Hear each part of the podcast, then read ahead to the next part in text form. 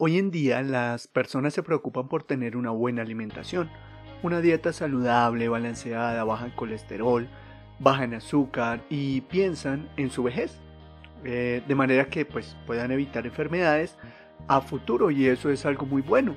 Normalmente la vejez viene acompañada con a veces situaciones de decaimiento producto de consecuencias de la alimentación.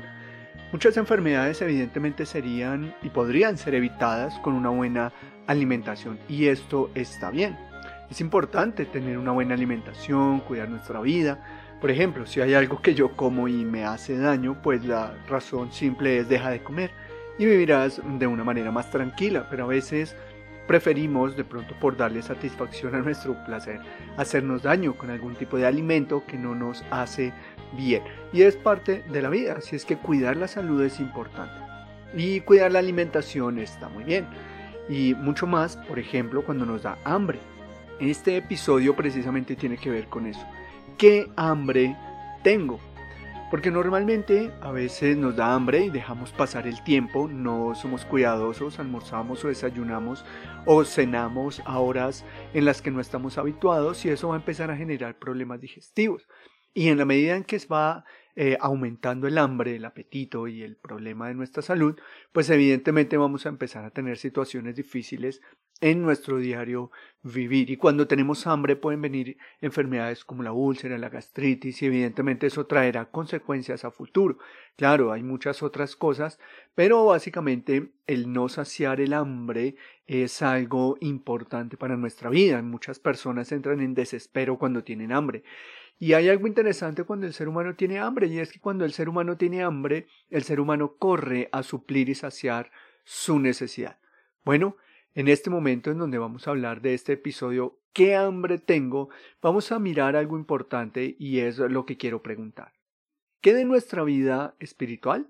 El ser humano no solo goza de una vida física, también basada en sentimientos, necesidades fisiológicas o biológicas, sino que tiene un alma, tiene una vida espiritual. Cuando miramos la palabra de Dios, no voy a entrar en muchos detalles, pero allí encontramos que los términos hombre interior, alma, espíritu, son términos intercambiables, es decir, que detrás de cada pasaje que utiliza estos términos siempre van al mismo punto. El hecho de que el apóstol Pablo, por ejemplo, haya expuesto en su carta a, la iglesia de Tesalónica, en uno de sus versículos, haya dicho cuerpo, alma y espíritu, eso no significa que él esté queriendo definir las partes del ser humano. Esta es una expresión común que encontramos en la escritura, que es usar los contextos para definir una idea, para argumentar la profundidad de una idea. Puede ser una hipérbole, puede ser una alegoría, puede ser una comparación. No necesariamente tiene que ser la descripción literal de las partes del ser. Porque el apóstol Pablo no está diciendo el ser humano se compone de. Lo que Pablo está diciendo es que lo que hagamos para el Señor lo hagas con el 100% de tu ser. Mira, hazlo con todo tu cuerpo, con todo tu alma, con todo tu espíritu. Jesucristo añadió con todas tus fuerzas, con toda tu mente, con todo tu ser. La escritura habla del corazón, la escritura habla de los pensamientos. Entonces, hay algo interesante y es que cuando nosotros empezamos a definir la escritura o al ser humano con versículos así, pues vamos a entrar en graves problemas, porque el día que nos pregunten, bueno, ¿de qué está compuesto el ser humano? Tendríamos que decir cuerpo, alma, espíritu, mente, corazón, alma, hombre interior, eh, fuerzas, todo lo que describe o todos estos adjetivos que encontramos en pasajes hablando de ciertos eh, temas como por ejemplo ama al Señor con todo tu corazón, con toda tu mente, con todas tus fuerzas, con todo o, el pasaje de, eh, de toda cosa guardada, cuida tu corazón o eh, hay muchos otros aspectos. Y lo que realmente debemos tener en cuenta es que si hay un pasaje que define al ser humano en Génesis, ve a Génesis y encuentra que Génesis dice que el ser humano fue creado con una parte interna, no material, que sería la parte interior del ser, y una parte material, que es el cuerpo. Dice la escritura que tomó tierra, polvo físico, hizo todo físicamente y les dio un alma, los hizo seres vivientes. Entonces hay que entender que el ser humano no eh, es cuerpo, alma, espíritu. El ser humano está integrado en una parte externa, física, tangible y una parte interna, no física, no tangible, pero real. Una cosa es el cerebro, otra cosa es la mente, y la mente es el ser interior del ser, junto con la conciencia, junto con eh, el tema de las emociones, junto con la voluntad, junto con lo que la escritura llama corazón, ese hombre interior que somos. Y ese hay que mantenerlo. Ahora bien, lo que quiero hacer énfasis en este momento es que las personas, el cristiano, cree que el hombre interior solamente lo tiene el cristiano. Es cierto que espiritualmente la palabra de Dios dice que hay una muerte espiritual en el 100% de la humanidad y que Cristo da vida espiritual. Y las personas tienen ese vacío, por eso es que existen tantos tipos de religiones y creencias y denominaciones, porque el ser humano tiene una necesidad espiritual, porque dice Eclesiastes que Dios hizo al hombre y a la mujer con eternidad en su corazón, pero esa eternidad no puede ser alcanzada sin Jesucristo. De manera que sí es cierto que la vida espiritual es vida cuando está Cristo, lo demás es una búsqueda de darle vida al ser interior. Y ese, esa búsqueda ha generado cualquier tipo de posturas y creencias. Sin embargo, em, aquí vamos a hablar de algo fundamental y es que Cristo es el que da vida al ser interior. Pero ¿a dónde quiero llegar con esto? Pues que no solo el cristiano tiene un ser interior, y ese es el punto. Todo el ser humano tiene un ser interior, todo el mundo tiene conciencia, todo ser humano tiene una necesidad espiritual de su alma. La pregunta es, ¿con qué lo alimentamos? Si lo alimentamos con la verdad o lo alimentamos con lo que queremos escuchar, con lo que nos parece agradable y atractivo. La pregunta es, ¿con qué lo vamos a alimentar? ¿Con qué alimentar nuestro ser interior? Y para mirar que todos tenemos un ser interior, quiero utilizar un ejemplo en Mateo capítulo 23. Jesucristo está hablando fuertemente contra los fariseos, contra las, las sectas de su época que querían dañar y destruir al mundo entero. Y Jesucristo está diciéndoles a estas personas que los fariseos tenían en su ser interior una situación llena de hipocresía, ese era su ser interior. De manera que aquí vemos que aunque no eran creyentes en Cristo, aunque no eran hijos de Dios, eran personas que tenían un ser interior, pero lo estaban alimentando de hipocresía. De alguna manera el mundo nos ofrece algo interesante, es decir, las enseñanzas sobre sé mejor persona, sé honesto, sé bueno, sé eh, cariñoso, no hagas mal a nadie. Todo eso es importante y evidentemente todo eso es verdadero. Pero hay un aspecto fundamental que debemos considerar y es que cómo lograr ser mejor persona, ¿cierto? El mundo dice, sé mejor versión de ti mismo. Y ahí es donde está la parte crítica, porque por más que el ser humano se esfuerce, no puede. Y no puede porque no todo lo puede desde sí mismo. Y, y entonces el ser humano ya lo ha visto y por eso dice, rodéate de personas que te alimenten, rodéate de gente que sume a tu vida. Bueno, yo quiero decirte que tienes que rodearte, pero antes de rodearte con personas externamente, debes alimentar el hambre de tu alma. Rodéate de quien internamente te puede alimentar. Y ese es Jesucristo. Así es que vamos a ver algunos puntos importantes, algunos principios importantes que, así como cuando decimos qué hambre tengo, voy a comer algo y vamos a comer, asimismo nuestra alma nos dice que tiene hambre y hay que alimentarla. Pero ¿con qué vamos a alimentarla? Bueno, lo primero es que cuando nosotros tenemos hambre, procuramos prestarle atención rápidamente y dar solución a nuestra necesidad. Es decir, yo tengo hambre y digo, uy, no, qué hambre tengo, yo voy a comerme algo. Y así sea una torta, una galleta, un, un ponqué, un café con pan, cualquier cosa que solucione mi hambre será maravillosa. Y lo hacemos con diligencia, lo hacemos prontamente. Bueno, lo mismo tiene que pasar con nuestra alma. Hay personas que preguntan y dicen, oye, ¿a qué horas debería yo tener mi tiempo de oración con Dios?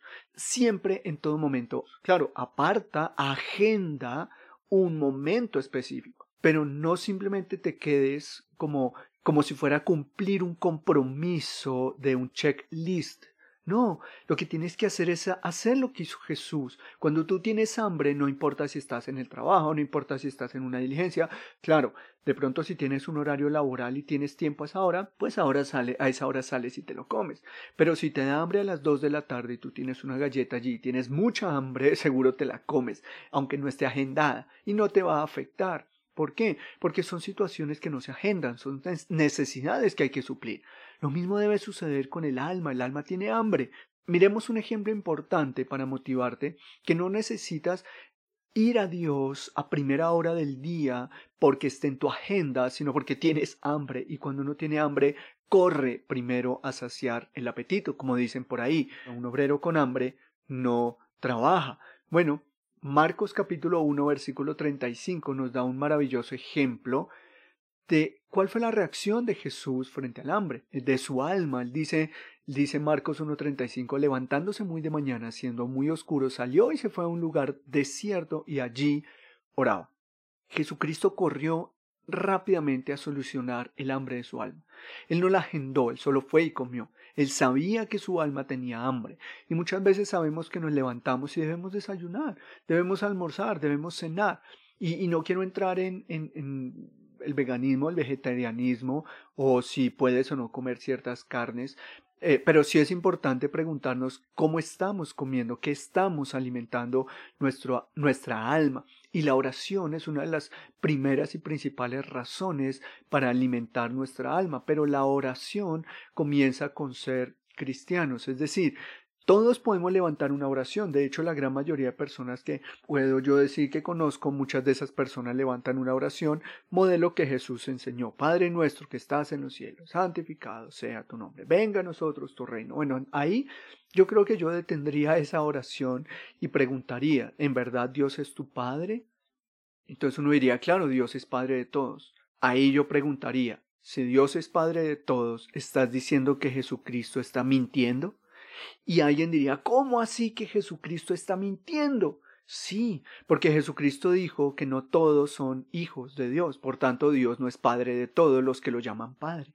Imagínate tú que vayas caminando por la calle y se acerque un niño y te diga, hola papá, y tú vas con tu esposa, tú vas con tu, con tu novia, tú vas con tu novio, eh, y, y, llega, hola mamá, ¿qué harías? Diría, sí, tú eres mi papá yo a ti no te conozco y volteas a mirar a tu esposa y te miraría con ganas de agarrarte a golpes porque el niño te dijo papá. Pregunta, ¿tú eres el papá? No, lo mismo pasa con Dios. Muchos lo llaman Padre, pero no son hijos del Padre. ¿Por qué? Porque necesitan a Cristo, según la palabra de Dios lo enseña. Que dice, abre tu corazón a Cristo, que Cristo ilumine tu ser, que te haga nacer de nuevo para poder llamar a Dios Padre, que el Espíritu Santo esté en tu vida para que tú puedas llamarlo Padre. Y es por eso que es importante tomar unos momentos y decir, Señor, habla mi corazón, porque quiero ser un cristiano, un hijo de Dios. Cristiano no es una religión simplemente, cristiano es la religión de Cristo, es la práctica de Cristo, es la vida de Cristo en una persona. Así es que lo primero para poder tener una oración con Dios y la primera oración sería, Señor, quiero ser tu hijo. Señor, quiero ser hijo de mi Padre Dios. Porque es la más grande y maravillosa oración que una persona puede hacer. Las personas creemos que todo aquello que atenta con nuestros deseos es algo malo, pero la verdad es que esa es la mentira más grande producto de lo que estamos alimentando nuestra alma. Lo que se opone a nuestros deseos no necesariamente es malo. Muchas veces deseamos hacernos daño y Dios está allí para rescatarnos de nuestros deseos. Bueno, yo creo que aunque sean cosas que no sea lo que deseamos, si es lo mejor, así será. Muchos remedios son horribles, hay que reconocerlo en su sabor, pero son necesarios a veces. Hay, hay alimentación que uno puede decir, uy, esa comida es terrible. Hay cosas que van contra nuestros placeres y deseos, pero eso no significa que sean malos o quieran hacernos daño. Todo lo contrario, es algo que necesitamos. Así es que la oración es una herramienta fundamental para alimentar nuestra alma. Pero la primera oración es ir a Cristo y decirle, Señor, quiero andar en tus caminos, quiero seguir tus pasos, quiero andar, quiero aprender de ti, quiero conocer quién eres tú, quiero saber quién es Jesucristo, quiero saber aquel, quién es aquel que murió en una cruz pero quiero saber por qué murió en una cruz. Por amor, misericordia, perdón, restauración. Alimenta tu alma de lo que es el Evangelio de Cristo porque eso va mucho más allá de todo tipo de pensamiento, porque entonces tú vas a decir, Señor, ahora entiendo porque no puedo ser una mejor persona de mí mismo. Simplemente puedo alimentar lo que yo quiero ser, pero no puedo ser una mejor versión de mí. Puedo potenciar lo que sé, lo que tengo y lo que deseo, pero no necesariamente voy a ser mejor persona de mí mismo. ¿Por qué? Porque no puedo, Señor, te necesito. Y esa autosuficiencia nos ha llevado a desplazar la gracia y la misericordia de Cristo. Ahora bien, lo segundo que quiero considerar aquí es que debemos saber cómo orar. ¿cierto? La gente ora y dice, hay que orar, no, tú simplemente habla con Dios. Mm, sí y no, creo que eso es una respuesta peligrosa, porque cuando yo digo simplemente habla con Dios, puedo llevarte a ti a burlarte del nombre de Dios, puedo llevarte a ti a burlarte de Cristo. ¿Por qué? Porque uno a la gente que respeta, uno no la insulta de frente, y sin consecuencias. Es decir, tú puedes decirle al jefe donde tú trabajas que es una persona despreciable, ignorante, deficiente, abusiva y ser grosero con mi jefe. Lo más probable es que termine eh, de ser mi jefe, no porque él se vaya, sino porque nosotros nos iremos y dejaremos de trabajar. Y esto es importante, ¿por qué? Porque las personas normalmente tienen una condición y un estilo de vida, pero cuando vemos algo que nos conviene, cambiamos nuestra vida para que nos vaya bien. Eh, y, eso es sabio, porque si tú quieres que te vaya bien, tienes que abrir puertas, no con hipocresía ni siendo lo que no eres, pero a veces ser lo que uno es cuando está mal es algo que hay que cambiar. La gente dice es que yo soy así, sí, pero estás mal. Es así de simple, no importa lo que seas, lo importante es si está bien o no. Si está mal, cámbialo. Así es que es muy importante entender que eh, eh, debemos aprender a orar porque podemos caer en esta situación. Y la palabra de Dios nos enseña cómo orar. Miremos Colosenses capítulo 1 versículo 9. Una de las enseñanzas interesantes que el apóstol Pablo le da a la iglesia de la ciudad de Colosas es esta dice allí en Colosenses 1.9, por lo cual también nosotros desde el día que lo oímos no cesamos de orar por vosotros y de pedir que seáis llenos del conocimiento de su voluntad en toda sabiduría e inteligencia espiritual. Hay que aprender a orar y solo hay una manera de orar correctamente, conocer la voluntad de Dios, la sabiduría y la inteligencia espiritual. Y esto era un sentir del apóstol y de los ancianos de la iglesia en la ciudad de Colosas. No entiende por qué los cristianos hoy en día llaman a la ignorancia, no el conocimiento, no el estudio, no... Claro que tienes que conocer, claro que tienes que estudiar, claro que eso es lo que tienes que hacer. El conocimiento no es enemigo de la fe, porque la fe no es una fe ciega. La fe tiene que ver la verdad, aunque no vea la eternidad, que es distinto. Yo creo en lo que no veo, por lo que sí veo. Esa es la fe, fe es la fidelidad a nuestro Dios. Así es que hay que aprender a orar. Y aquí el apóstol nos permite ver la necesidad de la sabiduría, la necesidad del conocimiento. Así es que si tú quieres aprender a orar, estudia, estudia la palabra de Dios, estudia, profundiza el contexto de cada historia, el contexto de cada pasaje, la riqueza del conocimiento que hay en la palabra de Dios para la vida de las personas es un tesoro invaluable. Y no solamente habla de un conocimiento mental, porque cualquiera puede memorizarse la Biblia y decir, ya sé lo que dice la Biblia, pero ahí habla de un alimento espiritual, ahí habla de un conocimiento, una inteligencia espiritual. Eso que no vemos está en el alma de una persona. No todo es psicológico, no todo es cerebral, no todo es conducta. Muchas cosas son del alma, muchas cosas son del espíritu. Y la conciencia, dice la palabra de Dios, está cauterizada. No es que no haya conciencia, es que sencillamente tengo una herida que ha sido cauterizada y por eso ahí está, pero no me duele. Así es que no me interesa de pronto, pierdo el interés, ¿cierto? De si algo es o no es. ¿Por qué? Pues porque para mí eso da no, importa porque está cauterizado, ya no se siente, pasa desapercibido. Así es que es muy importante no solo alimentar nuestra alma con la oración, sino aprender a orar. Y en tercer lugar, alimentamos nuestro ser interior y nuestra alma cuando enseñamos a otros de Jesús.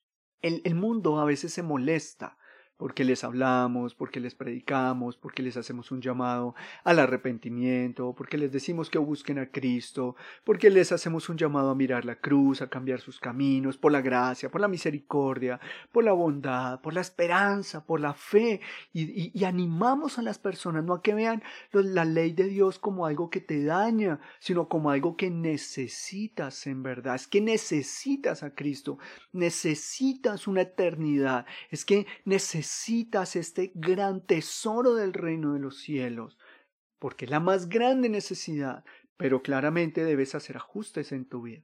Pero no es quedarnos con hacer ajustes en la vida, es nacer de nuevo y comenzar un proceso lleno de verdad, lleno de compasión, lleno de seguimiento, lleno de compromiso.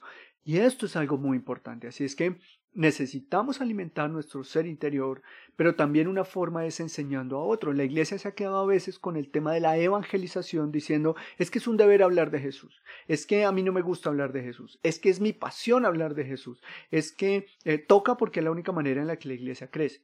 Déjame decirte que una de las grandes situaciones que deberíamos prestar atención para motivarnos a hablarle a otros de Cristo es que tú vas a alimentar tu alma, tú vas a alimentar tu ser. Y hay dos razones fundamentales mm, que quiero utilizar para dar la importancia del predicar a otros de Jesús en una evangelización, en un podcast, por ejemplo, en redes, ¿cierto? Y en nuestro diario vivir, aunque nadie nos vea, solamente la persona con la que estamos hablando. Y es porque dice Mateo 5:13, la primera razón, ustedes son sal de la tierra.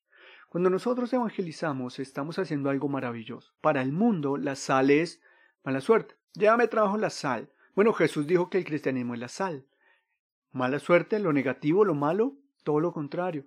Tú puedes sazonar un alimento, pero si no le agregas sal, difícilmente va a coger sabor para proteger, para cuidar, para perdurar. Quizá este ejemplo de la sal hoy en día sea oscuro. ¿Por qué? Porque tenemos muchas alternativas que han suplido las funciones de la sal pero en la época antigua se curaban con sal, una herida abierta se curaba con sal. El alimento, como no había neveras ni congeladores, los, lo cuidaban y lo protegían envolviéndolo en tarros, en, en, recipientes llenos de sal y así se preservaba el alimento. Hoy en día lo metemos a la nevera con sal o sin sal y dura. Así es que esto es importante y debemos considerarlo especial porque el ejemplo de que la iglesia es la sal es la que cuida, la que perdura, la que le da sabor, la que le da vida, interés, sentido. Cristo es el sentido de la vida humana. Así es que cuando hablamos, eso es lo que le estamos dando a la gente, diciéndole a la gente, ve a Cristo. Entonces lo que yo estoy haciendo es que yo voy a alimentar mi alma al alimentar el espíritu y el alma de los demás. La gente dice, dar es mejor que recibir y eso es cierto. Pero muchas veces nos quedamos en el dar solamente con dar dinero, dar mercado, dar un abrazo, pero ¿cuántas veces damos de lo que tenemos?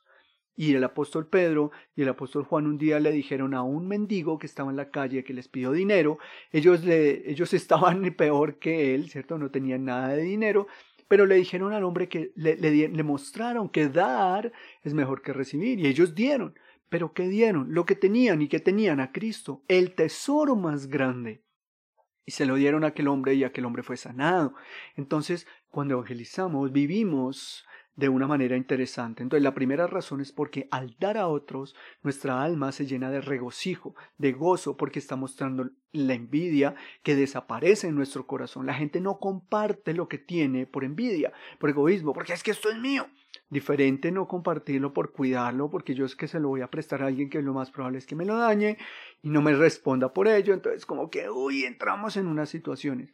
Pero hablar de Cristo a veces es el, momento maravilloso en el que revelamos que esto no es mío, esto es para ti también. Y esto es un primer aspecto. Pero el pasaje no concluye ahí. El pasaje termina diciendo, pero si la sal se ha vuelto insípida, ¿con qué se hará salada otra vez? O sea, si la comida se queda sin sabor, tú vuelves y le echas sal. Pero si la sal ya no sirve, ya no se puede volver a darle sabor a la sal. Así es que ya no sirve para nada. Y el cristianismo, cuando no predica, cuando no vive, cuando no alimenta, sencillamente va a perder su sabor. Cuando acumula y acumula y acumula y acumula. Cuando yo estudio, aprendo, estudio, aprendo, estudio, pero no doy de Cristo a otros, me voy a quedar sin sabor. Y voy a empezar a decir, esto como que sí, como que no, uno va a ver al cristiano súper comprometido ya lejos de la iglesia, lejos de sus hermanos en Cristo, haciendo cosas que él sabe que no debería, pero no importa, porque la sal ha perdido su sabor. Y creo que eso es algo que la iglesia está viviendo hoy.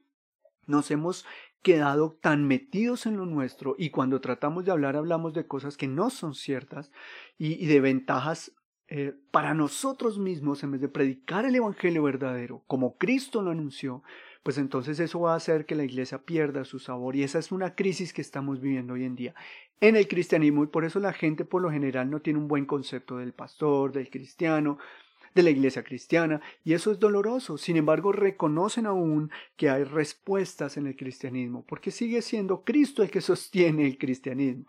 Así es que es importante también las segundas razones para que no perdamos el sabor o el propósito como sal.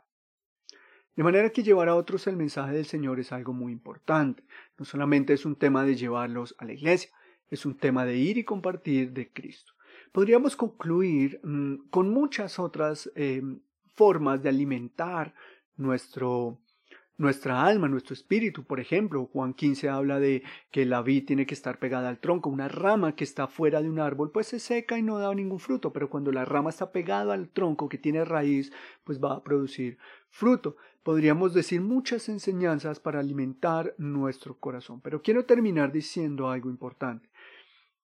Tener hambre espiritual no es un problema, no es fanatismo, no es exageración. Mateo 5, 6 dice, bienaventurado el que tiene hambre y sed de justicia. A veces los mismos cristianos decimos, pero usted sí es fanático todos los días en la iglesia. No soy fanático, es que tengo hambre y sed de justicia. Pero es que usted es fanático, cinco y media de la mañana estamos de paseo y tiene una Biblia en sus manos, sí, porque tengo hambre o es que tú no comes cuando vas de paseo. Algunos cuando vamos de paseo cambiamos nuestra rutina y quizás somos prácticos en la alimentación, pero comemos, porque si te vas a pasear una semana, ¿no comes durante una semana? Claro que comemos.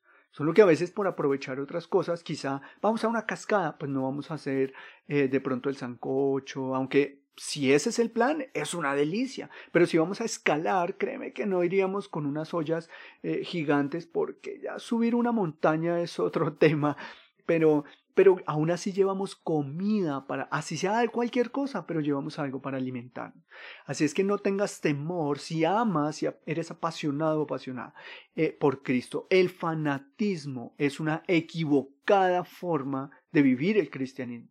Pero cuando tú vives el cristianismo con alto voltaje, apasionado, con hambre y sed de justicia, pero a la manera de la palabra de Dios, lo harás bien lo harás bien y no, no lo harás equivocadamente, porque la palabra de Dios lo enseña. Así es que es bienaventurado tener hambre y sed de justicia, es decir, de conocer a Dios, su palabra y sus caminos.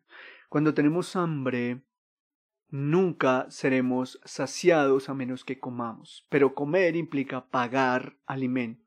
Con Cristo, Él ya pagó. Así es que en todo momento y en todo lugar puedes ir a Cristo y saciar tu hambre espiritual. De manera que quiero invitarte a que te alimentes no de comida chatarra, sino de la verdad de la palabra de Dios para aprender y conocer lo fundamental de la vida y lo maravilloso que es el cristianismo. Empieza a mirarlo desde los ojos de Dios y no desde la cultura que lo ha presentado el monstruo de la prohibición. No, es el sentido de la vida y lo maravilloso que se traza la senda de justicia para ti. De manera que, en la voz del pastor Jorge Urbina, eh, quiero invitarte a que alimentes tu alma de una forma intensa, con hambre y sed de conocer al Señor y su palabra, y así poder vivir cada día una vida diferente. En este episodio que es llamado ¿Qué hambre tengo? Quiero darles un saludo y agradecerles a todos nuestros oyentes y que podamos compartir estas reflexiones a otros, porque si hay algo que queremos es edificar eh, a la iglesia de Cristo, glorificar a Dios y anunciar el mensaje del Evangelio a quienes lo necesitan. Recuerda que estamos para servirnos, nos puedes contactar en cualquiera de nuestras redes sociales, eh, puedes encontrarnos como Sosteniendo la Verdad en, en diferentes redes sociales y estamos para servirte. Allí en Facebook está la dirección de nuestro eh, de nuestra página de internet, que la tenemos en, el, en un Google Site, en un sitio de Google. Pero pues allí está para el servicio y en nuestro correo electrónico de sosteniendo la verdad gmail.com. Entonces, que Dios te guarde, te bendiga y habla a tu alma y a tu corazón. Bendiciones para todos. Esto es Sosteniendo la verdad, cristianismo hoy.